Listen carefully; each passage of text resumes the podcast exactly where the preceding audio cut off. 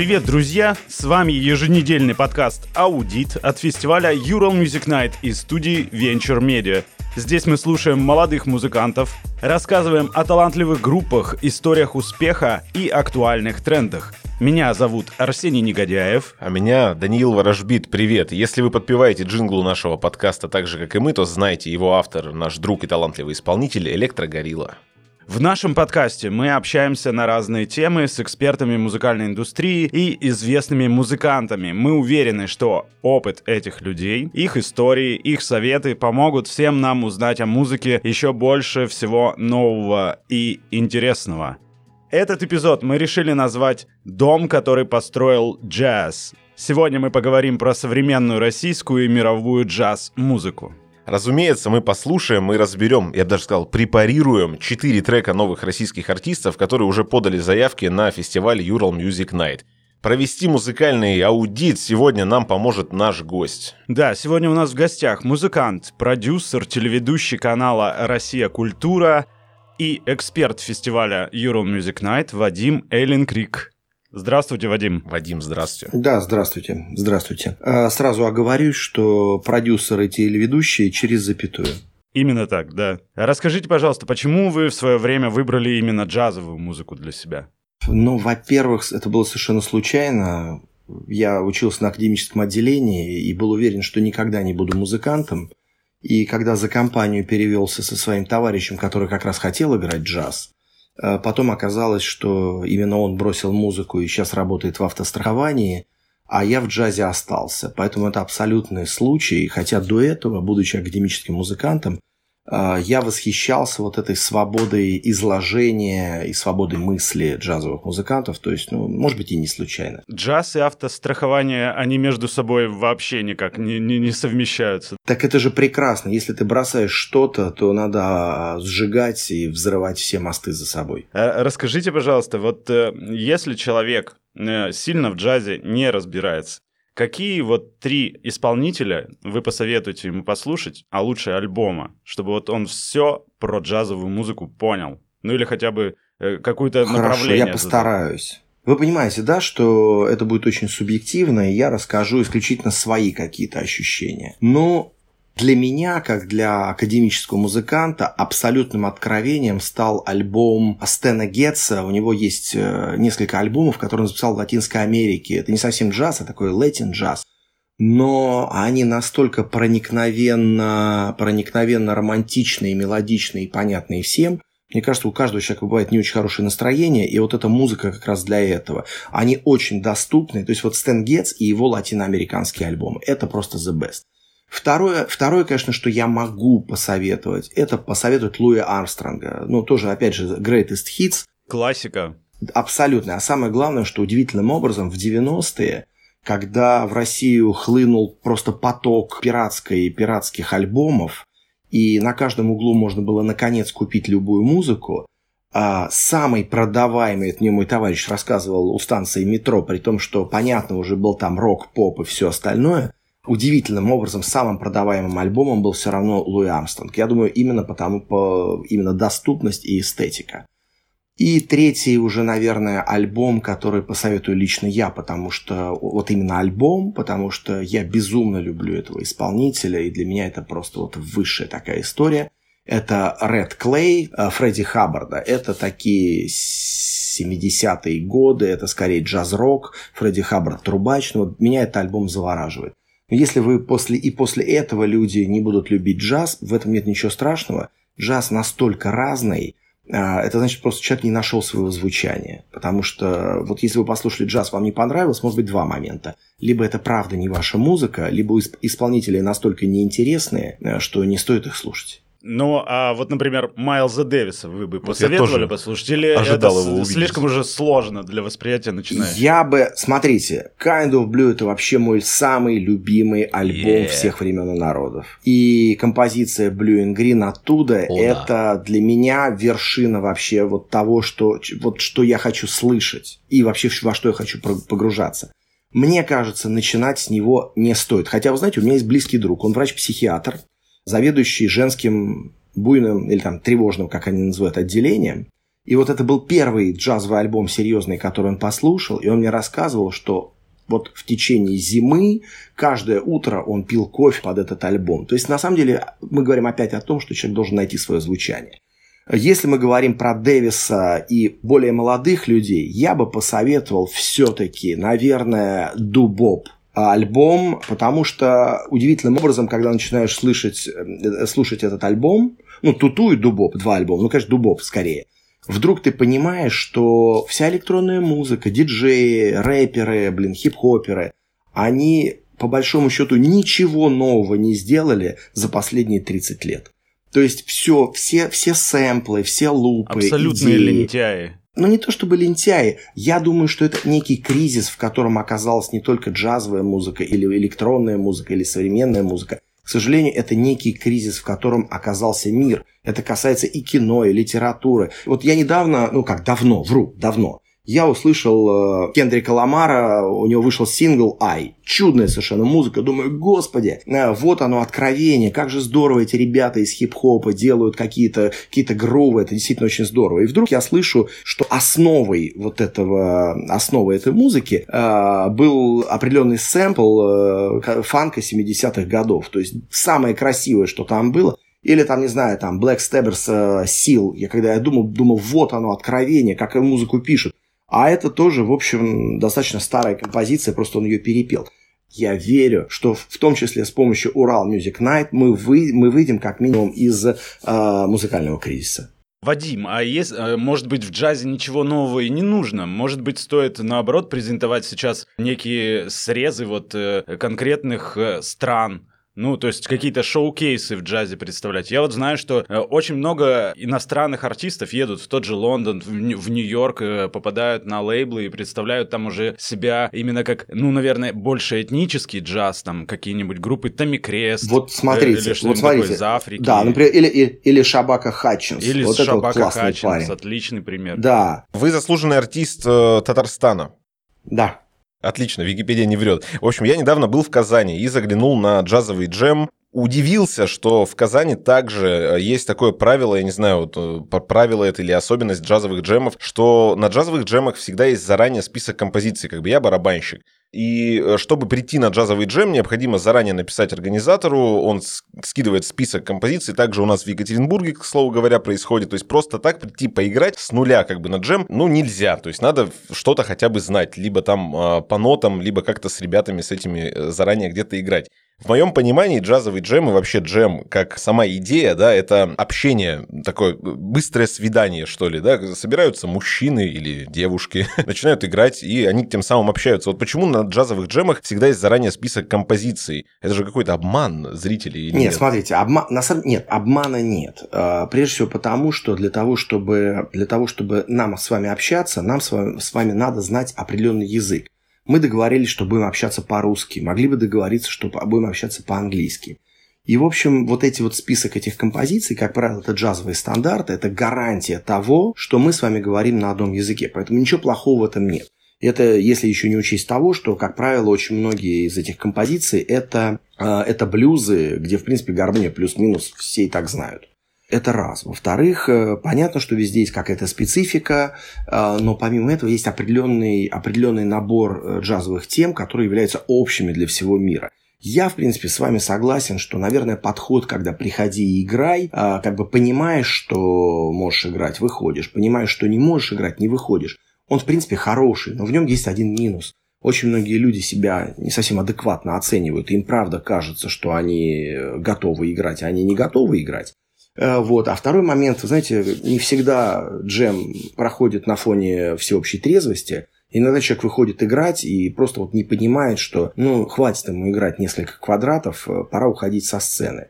В общем, путей существует много. Я не люблю играть на джемах. Я больше люблю слушать. Я люблю больше приходить и слушать, потому что... И особенно тех людей, которых я знаю. Вадим, расскажите, пожалуйста, какую музыку вы представляете на телеканале «Россия культура»? Есть программа «Клуб Шабловка 37». Изначально идея, кстати, ну она, то есть изначально просто это идея программы. Приходят абсолютно любые музыканты артисты любых направлений. Это может быть классика, поп, джаз, этно, все что угодно. Некоторые выдающиеся артисты, некоторые артисты, которых я бы туда просто бы не звал, но они там оказались. И я, в принципе, им впрямую говорю, что я не понимаю, что они там делают. Это, общем, неважно. Но приходит огромное количество, правда, талантливых, очень интересных людей, готовых друг с другом общаться, прежде всего, ну, как вербально и с помощью звуков. И иногда получаются безумно интересные какие-то истории. Ну, например, когда э, Борис Березовский, величайший пианист, просто по слуху играл с нами некую джазовую композицию. И понятно, что, может быть, он обыграл не все гармонии не совсем точно,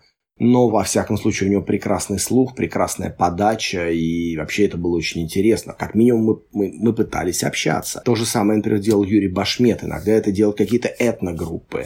А смысл этой программы, вообще идея программы, показать публике, не музыкантам, показать зрителям, как музыканты разговаривают, как они мыслят, а самое главное, что они могут общаться с помощью злу, слов, с помощью звуков, а потом опять с помощью слов. А может, есть какой-то рецепт, как найти вот свое звучание? Вот нас послушают ребята из консерватории, которые только сейчас вот берут в руки трубу или саксофон, и вот как это найти свой звук, как найти уникальное звучание? Ну, во-первых, во-первых, ребята из консерватории уже давно держат трубу или саксофон. Другое дело, что, может быть, они всю жизнь играли академическую музыку. К сожалению, я не знаю этого рецепта. Если бы я его знал, во-первых, наверное, я бы нашел свое ярко выраженное, узнаваемое звучание. А несмотря на то, что меня, наверное, можно узнать, если много слушать, но все равно я не настолько сумасшедший, чтобы думать, что я великий.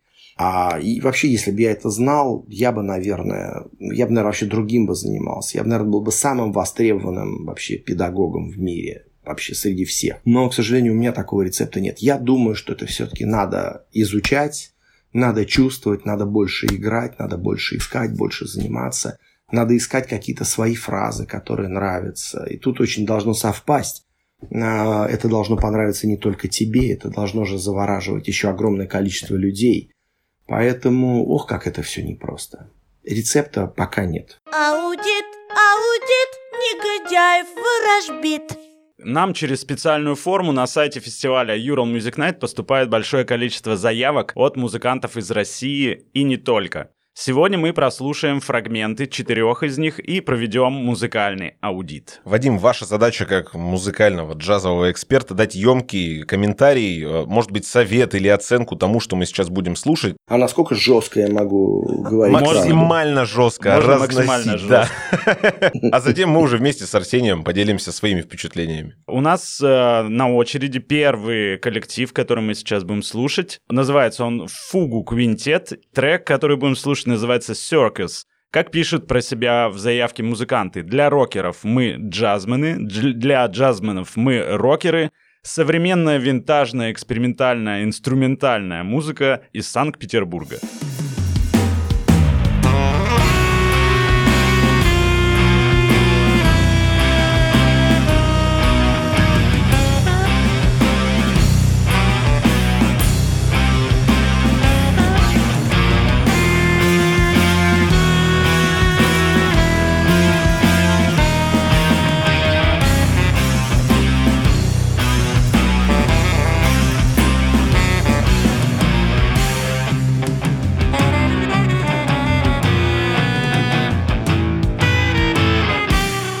Вадим, что скажете? Да, мне почему-то мне не удивительно, что это группа из Санкт-Петербурга.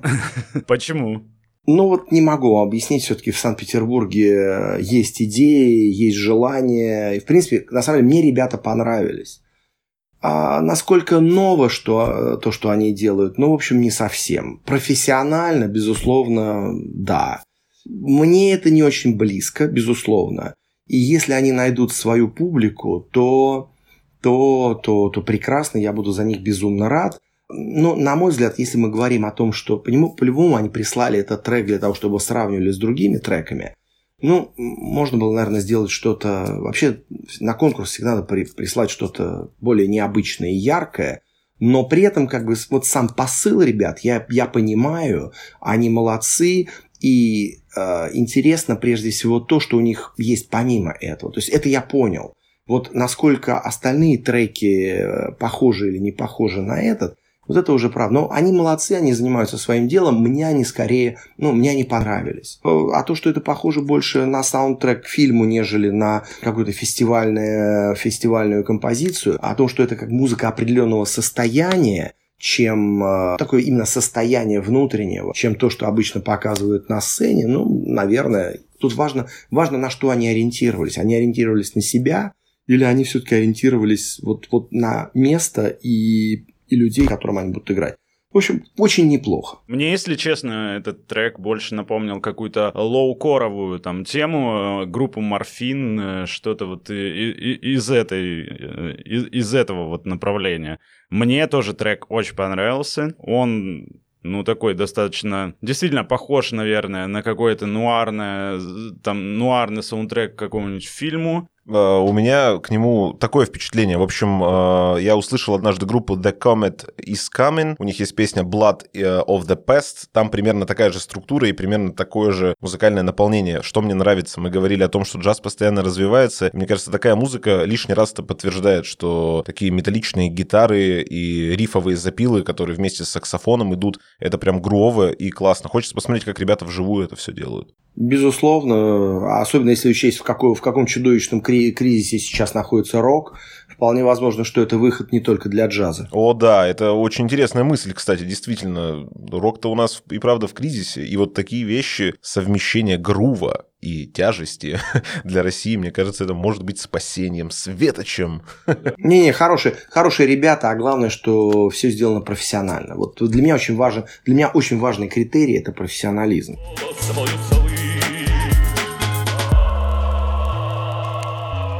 Вадим, расскажите, каков ваш взгляд на современное джазовое образование в России? Куда вот сейчас молодым джазменам стоит пойти? Сейчас появился, ну, помимо того, что у нас традиционно есть несколько учебных заведений, которые готовят очень хорошо и сильно готовят джазменов. И это и Ордынка, это Гнесинка, это Институт культуры, простите, университет. Это Академия Маймонида, это я сейчас говорю только Москву, а помимо этого еще есть учебные заведения в России. Э, нам всем повезло, и у нас появилось государственное как же называется, училище джазового искусства, ГУДИ, которое было, ну, государственное училище духового искусства, э, ректором которого является, если я правильно понимаю, что вот именно ректор называется должность, Игорь Бутман. В это Игорь Бутман, он, он, это его взгляд – на образование, это очень правильный взгляд, и теперь можно учиться там, там прекрасные преподаватели, в том числе на основе э, джазового оркестра московского Игоря Бутмана. Поэтому это прямо вот то, где надо учиться. Я думаю, что это даст какой-то новый трамплин, толчок, пинок э, нашему жанру. А насколько вообще важно образование в джазе? Раньше, сто лет назад, может быть, оно было менее важно, а сейчас оно просто необходимо, потому что если раньше еще были какие-то примеры, когда люди не знали ноты, при этом что-то интересное делали, Сейчас таких примеров уже нет. Сейчас надо быть очень образованным, сейчас надо быть практически математиком для того, чтобы понимать все, что происходит. Я сейчас про гармонию, про лады. А, вот, надо очень много знать. Для того, чтобы играть с хорошими музыкантами, надо иметь очень высокий технический уровень и уровень владения инструментом, помимо каких-то идей. Поэтому ну, в 21 веке образование – это не только в джазе, в, общем, в большинстве областей это становится просто основой. Поэтому обязательно музыканту нужно образование. Нужно ли, допустим, молодому музыканту идти сейчас на какой-нибудь джазовый лейбл? Вот они сейчас существуют, их э, есть некоторое количество. Ну, ваш, ваше видение. Они, конечно, существуют, в том числе есть лейбл Bootman Music, но мне почему-то кажется, что сейчас некие новые реалии. Раньше лейблы были нужны, потому что надо было оплатить студию, надо было выпускать пластинки, надо было их как-то рекламировать, надо было их показывать, надо их было нести на радиостанции – и самому это было сделать практически невозможно. Сейчас немножечко другая история. Сейчас есть интернет, сейчас есть стримы, сейчас есть iTunes и еще много-много всего. Сейчас, как мне представляется, человек может выпускать сам продукт, человек может сам его, ну или не сам, там, с помощью кого-то его представлять. И если продукт, э, вот тут надо понимать, что помимо того, что продукт должен быть интересным, он должен еще попасть вот это отвратительное жаргонное слово «зашел», э, которое я ненавижу. Э, вот, но оно почему-то почему-то вот здесь подходит, вот, вот должно зайти. Вот это должно зайти. Вот если это зайдет многим, по большому счету можно делать все самому. Сейчас удивительное время, но единственное, что не надо забывать, что рядом с тобой еще десятки тысяч таких же людей, которые тоже все делают сами. Нельзя сказать, что стало все проще, все стало по-другому. Кто вот сейчас из э, русских артистов, простите, заходит? Из джазовых? Да, джазовых. Ну, например, э, в, в мировом контексте, если рассматривать. Но мы вот, э, скажите, мы Александра Спягина рассматриваем как мирового артиста или русского? Ну, вот, вот, вот наверное, это просто колоссальный пример от парня из России, который приехал в Нью-Йорк, который просто сейчас в топе джазовых музыкантов мира – который как раз, если, если я не ошибаюсь, с Майклом Брейкером последний альбом, вот, который был у Майкла, он записал. Он писал даже не с Рэнди, а с Сипягиным. И это просто топовый, просто топовейший артист, который, который востребован в мире. Это мы говорим из тех, кто уехал. Но не надо забывать, что и у нас в России есть огромное количество, ну, скажем так, не огромное, к сожалению, но есть некое количество артистов, которые, которые востребованы в мире, которые играют блестяще, которых знают, ну, Игорь Бутман упоминаемый. Да, и поэтому... А есть еще часть людей, которые здорово играют, но их пока не знают. Ну, будем надеяться, что это временно. Достоин ли русский джаз Грэмми? Или Грэмми может быть недостойно русского джаза? Это очень тонкий вопрос. Я, естественно, им, как я о нем думал, потому что, наверное, Грэмми – это то, чего хочет каждый музыкант. Слушайте, ну если, если уже ребята какие-то с бывшей, они россияне или просто с бывшей территории СНГ уже получили Грэмми как кантри-коллектив, э, был же такой у нас. Да, это битмейкер, да. Да, я думаю, что рано или... Да, опять же, академические музыканты, ну это понятно, классика всегда была сильной стороной России. Но я думаю, что неизбежно рано или поздно кто-то из русских музыкантов получит этот Грэмми. И просто мы должны понимать, что для того, чтобы получить Грэмми, существует определенный набор качеств, которым должен обладать этот продукт. И для того, чтобы, наверное, мне кажется, для того, чтобы получить Грэмми, надо прежде всего пригласить продюсера, который этот Грэмми получал. Надо пригласить саунд-инженера, который этот Грэмми получал. То есть вот сам продукт, я имею в виду, вот то, как он звучит, то, как он выстроен драматургически, не как, то, как он сведен, то, как он вообще представлен. Я думаю, что тут, тут дело не только в качестве продукта, тут еще дело очень во многих аспектах, которые надо учитывать, и которые, к сожалению, мы не... Мы почему-то думаем, что если мы записали хорошую мелодию, то нам сразу дадут Грэмми. Но это немножко не так. Вадим, вот вы э, сказали про Кендрика Ламара в начале, да, и про вот его эксперименты с джазом. Вот он в 2015 году записал альбом вместе с, Кавас, с Камаси Вашингтоном, Пампа, Баттерфляй, и вообще в целом, я думаю, можно заметить, что уже давно в, на Западе джазмены активно сотрудничают с разными популярными музыкантами, как в записи, так и на сцене. Вообще в целом э, это сотрудничество есть джазмены там, на мой взгляд, по крайней мере, как я вижу, они не варятся вот какой-то в своей тусовке. У нас же почему-то, может, у меня неверное впечатление, но оно есть, что джазмены варятся исключительно в своей тусовке, делают фиты с друг с другом, квартеты, трио, все они вот между собой. Но как-то на, на уровень, чтобы, не знаю, с Леонтьевым записаться, какой-то именитый джазмен, и сделать какой-то продукт на стыке жанров. Вот такого почему-то нету. Почему так? У нас, в принципе, пытаются делать, и иногда даже это получается, но, в принципе, много правды. И прежде всего правда заключается в том, что у нас в поп-музыке до сих пор нету, зву- нету стремления к этому живому звучанию. Как только в поп-музыке будет зависимость поп-музыкантов от того, как играет их коллектив, то есть как только поп-музыка А станет всегда живой, и Б, как только, как только она станет чуть-чуть, не то чтобы посложнее, ну скорее посложнее, она посложнее станет. Мы же понимаем, мы же, мы же отстаем в поп-музыке очень сильно. Это правда. Мы очень сильно отстаем в поп-музыке. Мы, мы на уровне, блин, не знаю, там, итальянской эстрады 70-х годов, мне кажется, застряли. Ну или на, на уровне Modern Talking. И, в общем, как только возникнет необходимость играть, потому что есть, есть, представим, есть, представим, артисты, которые приглашают джазовых музыкантов, и приглашают их за очень хорошие гонорары, потому что понимают, что это, это хорошее звучание. Тут еще надо понимать, что не все джазовые музыканты, удивительно, не все джазовые музыканты могут играть поп-музыку. То есть они тоже настолько, правда, зашорены своим там, бибоп, бибопом и свингом, что не могут убедительно сыграть попсу. Попса, она не проще.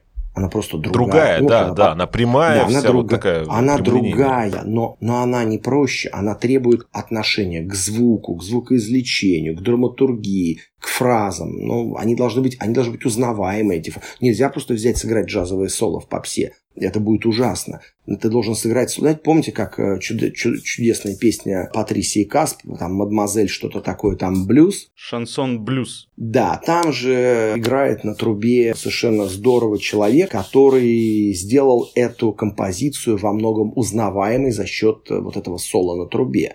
Поэтому и попробуй, и попробуй так сыграй, чтобы с первых нот узнавали композицию. Аудит, аудит, негодяев ворожбит. Предлагаю прерваться для аудита. У нас впереди Мария Рябочкина при участии, могу ошибиться в фамилиях, ребята, извините, Максим Беженов, Беженов, Михаил Игнатьев, Даниил Мальцев и Артем Парилов. Песня называется «Лучший рецепт», что Мария пишет о себе в заявке на сайте. Мария Рябочкина – это джазовая певица, пианистка, автор песен из «Орла», выпускница Санкт-Петербургского государственного института культуры, лауреат конкурса «Усадьба джаз», Гран-при «Голос», Петра Джаза, победитель «Заберите меня в Ленинград». В 2020 году вместе с квартетом записала мини-альбом «В этом мире» в Санкт-Петербурге. Ну, послушаем лучший рецепт. Питер, Питер, повсюду Питер. Если мне кажется,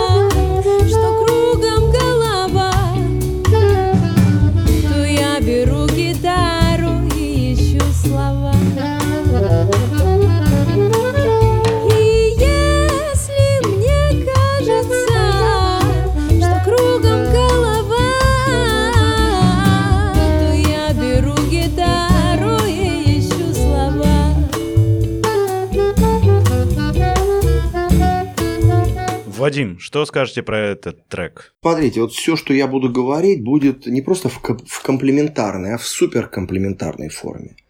Это удивительный пример того, как можно исполнять музыку в нашем жанре, в джаз, ну, около джазовом, да, хотя там есть и свинка, латина, на русском языке.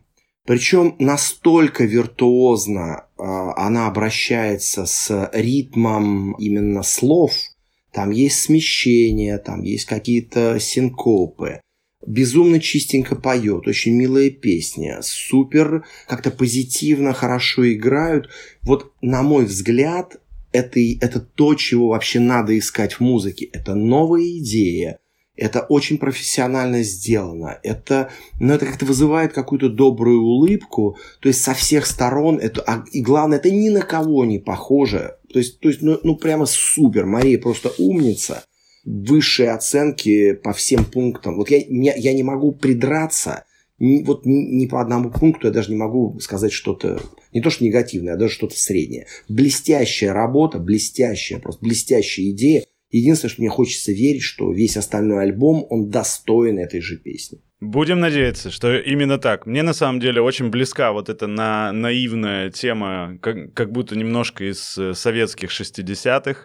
Э, Раз, наверное, в 10, 15, 20 лет в России появляется коллектив, который умело очень э, в, в этом жанре себя проявляет. Это, это были и группа Браво, и Женя Таджетова, Мария Рябочкина, мне кажется, именно в, этом направлении двигается правильно. И мне кажется, это как раз адекватное взаимодействие эм, поп-музыки и джаза может быть именно вот э, как вариант на стыке вот таком. Мне очень понравилась запись, я бы вот хотел техническую сторону момента эм, осветить. Очень интересно записаны барабаны, да и в целом вообще складывается интересная палитра. Мне особенно сейчас интересно узнать, как ребята записали, то есть сколько там было микрофонов, как они стояли, э, потому что, ну, прям чувствовалось, что вот бочечка там где-то далеко, причем И она дома звучит. хорошо слышно Да, да, и римшотик на рабочем, ну, прям очень классно. Э, Такое ощущение, то, что они на ленточные микрофоны писались, их было всего лишь несколько по всей студии. Вадим, может быть, вы знаете секрет такого звука? Я не настолько хорошо знаю звукорежиссуру, но единственное, знаете, я забыл еще сказать, эта композиция, эта музыка при всей своей ненавязчивости и какой-то такой веселости, она с точки зрения именно ритм- ну, как бы мелодической, ритмической, я имею в виду ритмические, то, как она говорит голосом, с точки зрения вокальной, она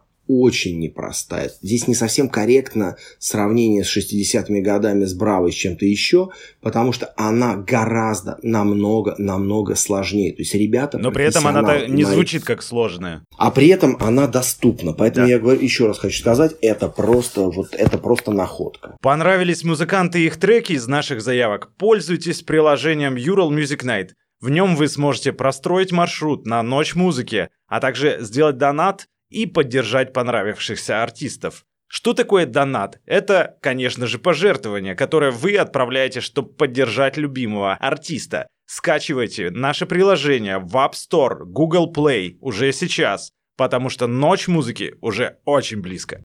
М, Донат. Аудит, аудит, негодяев ворожбит. Я предлагаю послушать следующую песню. У нас э, артист, который называется «Тайга», написано на э, кириллице же. Очень красиво. Э, Песня называется «Смола». Это Омск, проект двух музыкантов, в котором стили и жанры смешиваются и изменяются до неузнаваемости. Синтезаторы с сложной текстурой, попрошу заметить, текстурой, медные, духовые, тяжелые гитарные рифы, трэповые, ударные или кларнет. Любая музыка может быть вдохновением джаз, электроника, рок и хип-хоп.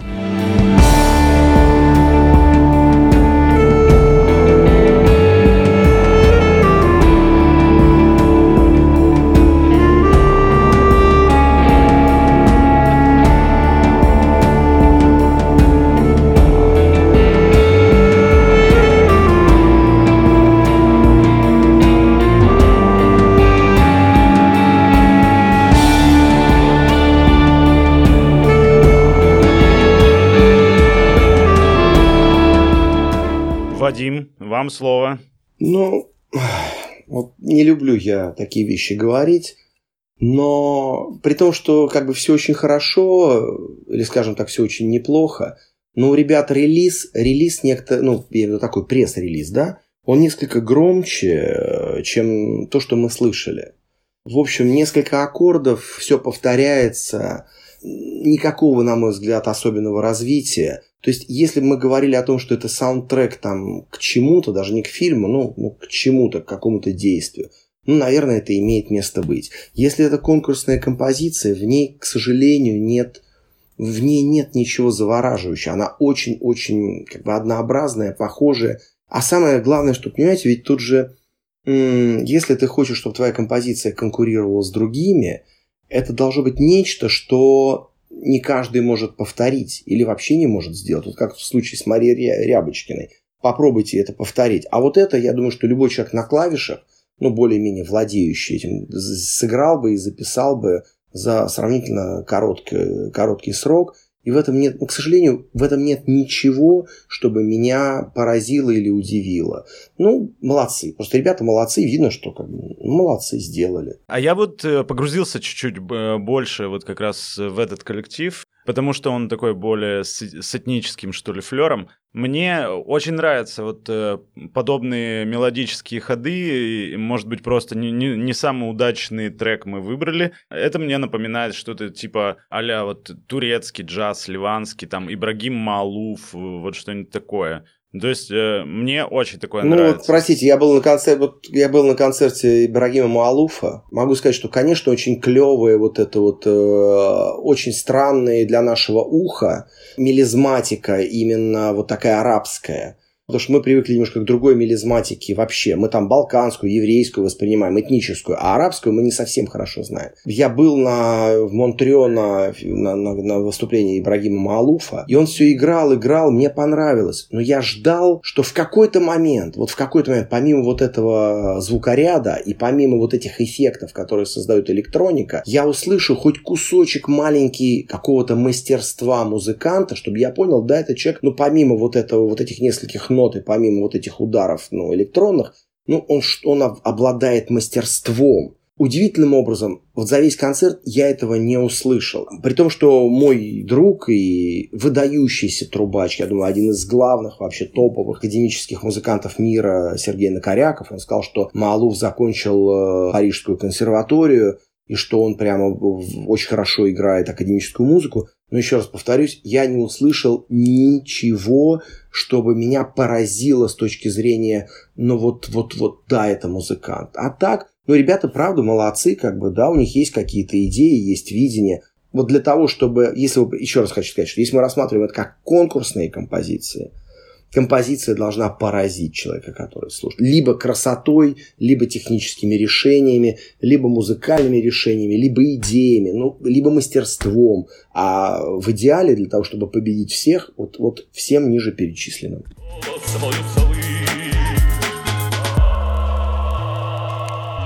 Вадим, джазовая жизнь э, в Москве и Петербурге, какая она сейчас? Вот какие площадки для джазменов существуют, куда идти слушать джаз? В Москве это, конечно, клуб Бутмана, клуб Козлова, эссе и, наверное, что-то, что я забыл. А в Санкт-Петербурге это, конечно, филармония Давида Семеновича Голощекина. Это клуб «Шляпа» и очень важный момент что вот-вот в Санкт-Петербурге должен открыться джаз-клуб Игоря Бутмана. А так как я понимаю, что заниматься этим будут те же люди, которые занимаются этим в Москве, ведь мы понимаем, что клуб – это не место. Клуб – это лайнап, это те артисты, которые там выступают. Поэтому я думаю, что все те же артисты, которые выступают, потому что ну, мы понимаем, что все-таки лучший, сейчас я думаю, приобрету себе определенное количество врагов – все-таки лучший джаз-клуб это джаз-клуб Игоря Бутмана, прежде всего по, по, по тем артистам, которые там выступают, а особенно по тем артистам, которые там выступали до пандемии. И это клуб, который регулярно привозил звезд, и там даже в клубе была некая политика, сколько, сколько западных выдающихся музыкантов в течение месяца должны там дать концерт. Надеемся, скоро все это закончится, опять это будет мы опять будем все это видеть. Поэтому у меня очень большие надежды на джаз-клуб Игоря Бутмана в Санкт-Петербурге. А в Петербурге прямо не было такой, да, суперплощадки для звезд? Ну, у них не было, прежде всего, Игоря Бутмана, человека энергичного, а, который, который ну, вернее, он был у них, но он от них уехал. Нет, ну, мы понимаем, да, что это, что это, это, это не площадка это прежде всего человек, который, у которого есть связи, у которого, который коммуникабельный, у которого есть финансовые возможности, технические возможности, у которого работает целая команда. Это же, это же супер, супер, супер сложная история. Поэтому, конечно, я думаю, что жизнь Санкт-Петербурга джазовая, она изменится, изменится в лучшую сторону, а потом, когда появляется хороший клуб, у других клубов начинается конкуренция. И поэтому, я думаю, в конечном итоге выиграют все. Супер. Вот, наверное, нас точно, те, кто слушает нас, э, смотрели мультик «Душа». И, возможно, э, кто-то узнал в нашем госте барабанщика Кудряша, и это ведь так, Вадим? Да, да, да. Вы я же озвучивал, ничего не попутали. Я как это получилось? Это, мне кажется, это очень правильный был ход э, со стороны Диснея и Пиксара в России дать какие-то эпизодические роли настоящим джазовым музыкантам. Понятно, что никто нам не даст озвучивать главную роль. Мы все-таки не актеры, и мы не можем это сделать, потому что это, надо понять, это профессия озвучивать мультик, это, это профессия. А решение принимали сами Pixar, да, правильно понимаю? Ну, я не знаю, мне позвонили, меня пригласили, мне безумно это приятно. Там еще была Мариам Мирабова, Сергей Жилин, Тон Кантридзе, ну, тоже эпизодические все эти роли. Но, но, но блин, вы не представляете, какое, какое это счастье. Я, я никогда не знал, что, я, что это так здорово, и что можно озвучить мультик, а потом выйти и улыбаться широко, абсолютно без всякого повода и смысла, просто как будто ты вернулся в детство. И это просто это какой-то невероятный experience. Если меня еще раз когда-нибудь позовут озвучить мультик, я буду счастлив. Неважно. Что сказали дети? Они узнали по голосу? Дети, а дети. Не, не, у меня, у меня, э, у меня дети еще, мне кажется, нет, может, они, наверное, бы узнали, но они еще маленькие, они пока не смотрят мультики. Вернее, они смотрят мультики такие, от которых мне становится жутко. Вот, и, и я все пытаюсь как-то им показать хорошие мультики но им еще нет двух лет, а они смотрят просто, просто жуть какую-то, ну, жуть Ну, то есть просто. у, них, у них все впереди. А вам мультфильм понравился? Мультфильм очень классный. Мультфильм очень классный, очень трогательный. А главное, там есть один смысл, который, боюсь, может быть, даже не все поняли. Смысл заключается в том, что когда ты выбираешь себе путь музыки, путь джаза, ты можешь быть выдающимся музыкантом и здорово играть но в твоей жизни может так и не появиться тот шанс, что тебя пригласят играть. Ты можешь остаться никому неизвестным. Ведь на самом деле от того, что ему дали этот шанс, он же не стал лучше играть, он уже играл. но он был вот учителем в, э, в школе. То есть в этой жизни можно так и не получить свой шанс. Человек, который выбирает себе музыку, должен отдавать себе отчет, что шанса может не быть. Все, что у него будет, это то, что он будет заниматься делом, которое он любит больше всего на свете. Если ему этого достаточно, то это прекрасно. Если, у него, если ему этого недостаточно, то в музыку лучше не идти. Воспримем это как самый главный совет для молодых Это музыкантов. прям вот можно где-то написать, это надо написать мне. Я, я всплакну, когда буду переслушивать. Аудит, аудит, негодяев ворожбит. Последний трек на сегодня, который мы послушаем, это коллектив Imaginary, Imaginary Friends Orchestra с треком Anxiety. Этот коллектив пост-джаз, который играет из Санкт-Петербурга, основан в 2019 году. Их музыка вдохновлена джазом, трип-хопом и академической музыкой. Ребята считают, что самое важное в нашем мире находится внутри нас, а не вокруг нас. Послушаем.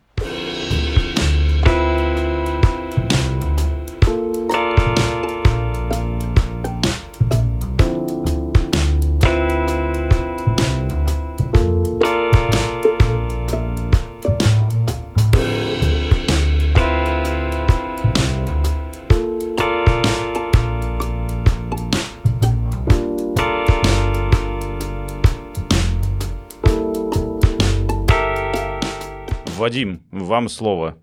На самом деле, вот все, что я сказал про предыдущий коллектив Тайга, да, вот, вот то же самое под копирку можно говорить и сейчас. То есть ребята молодцы, ребята создали определенное настроение. В этом нету того, чего невозможно повторить.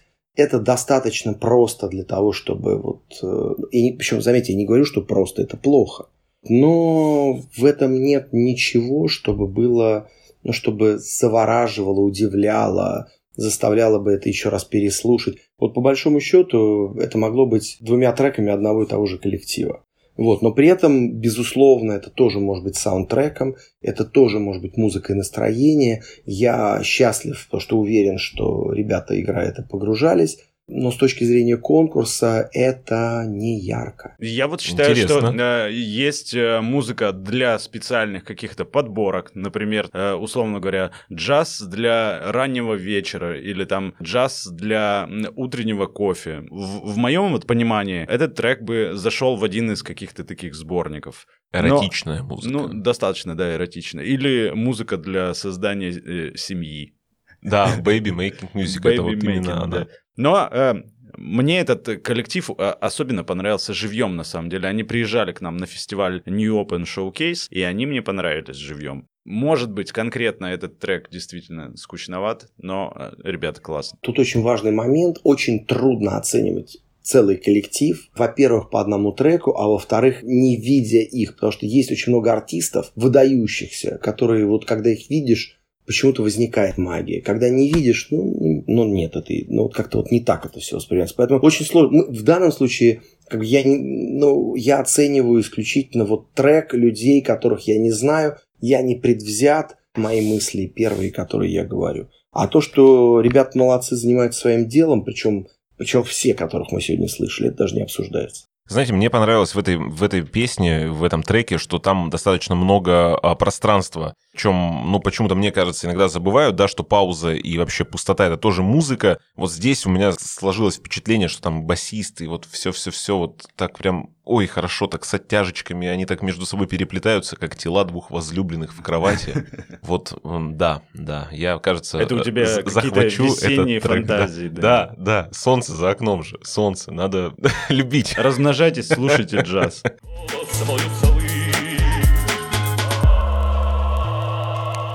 Мы сегодня очень много говорили о джазовой музыке и наслаждались заявками молодых артистов, но ценность аудита в его профессиональной лаконичности, поэтому на сегодня у нас все. Вместе с Вадимом и Линкригом мы слушали четыре треков из заявок фестиваля Ural Music Night. Вадим, огромное спасибо вам за разговор. Спасибо. Так много всего еще хочется обсудить на самом деле. Ну, Спасибо огромное, мне было безумно приятно. Еще раз хочу сказать, что если кто-то вдруг услышал в моих словах в адрес музыкантов, которые прислали свои треки негатив, на самом деле негатива не было. Было просто абсолютно вот, вот мое какое-то сиюминутное понимание или мое чувство.